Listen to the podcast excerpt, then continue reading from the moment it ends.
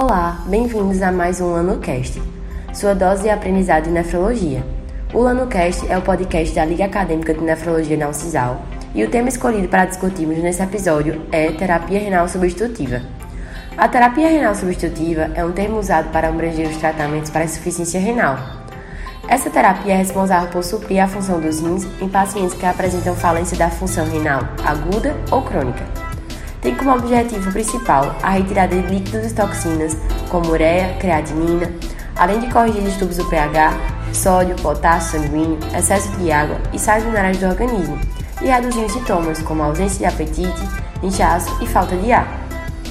Em 2018, de acordo com o Censo Brasileiro de Diálise, realizado pela Sociedade Brasileira de Nefrologia, o número total estimado de pacientes em diálise foi de 133.464. Atualmente, existem vários modelos dialíticos. A escolha pelo método ideal para cada paciente vai depender do seu estado de gravidade e da disponibilidade dos centros para cada tipo. Em geral, os modelos de terapia renal substitutiva dividem-se em intermitentes ou contínuos. Os métodos intermitentes geralmente são feitos em pacientes estáveis, enquanto que os contínuos geralmente são escolhidos para os pacientes instáveis. Na hemodiálise intermitente, o sangue é retirado do corpo aos poucos e vai passando por uma máquina. Dentro da máquina existe uma espécie de filtro em que o sangue é distribuído. Nesse filtro passa um líquido que retira as impurezas e o excesso de água e outras substâncias do sangue, deixando o sangue mais limpo para retornar ao corpo. Normalmente, a dose de hemodiálise adequada varia entre 9 e 12 horas semanais, essas horas podem ser divididas entre três sessões, aproximadamente de 4 horas, que são realizadas em dias alternados.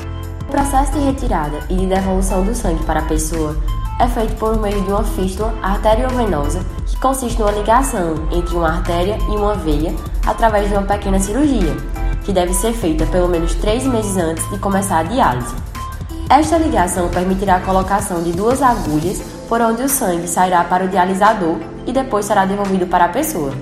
O intuito dessa conexão é fazer com que as veias naquela região se dilatem, já que essas veias vão receber um sangue arterial com maior pressão. Essa dilatação é benéfica e permite maior área para as funções de acesso vascular nos momentos de diálise.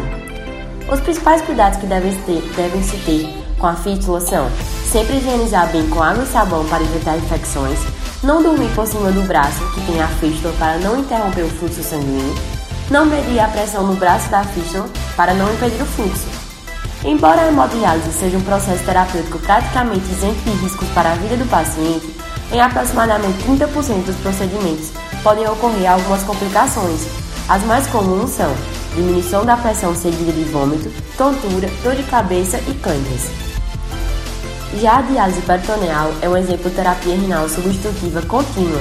Essa modalidade é uma opção de tratamento da doença renal crônica que utiliza o próprio corpo do paciente para eliminar toxinas e líquido em excesso por meio do peritônio, um filtro natural, como substituto da função renal.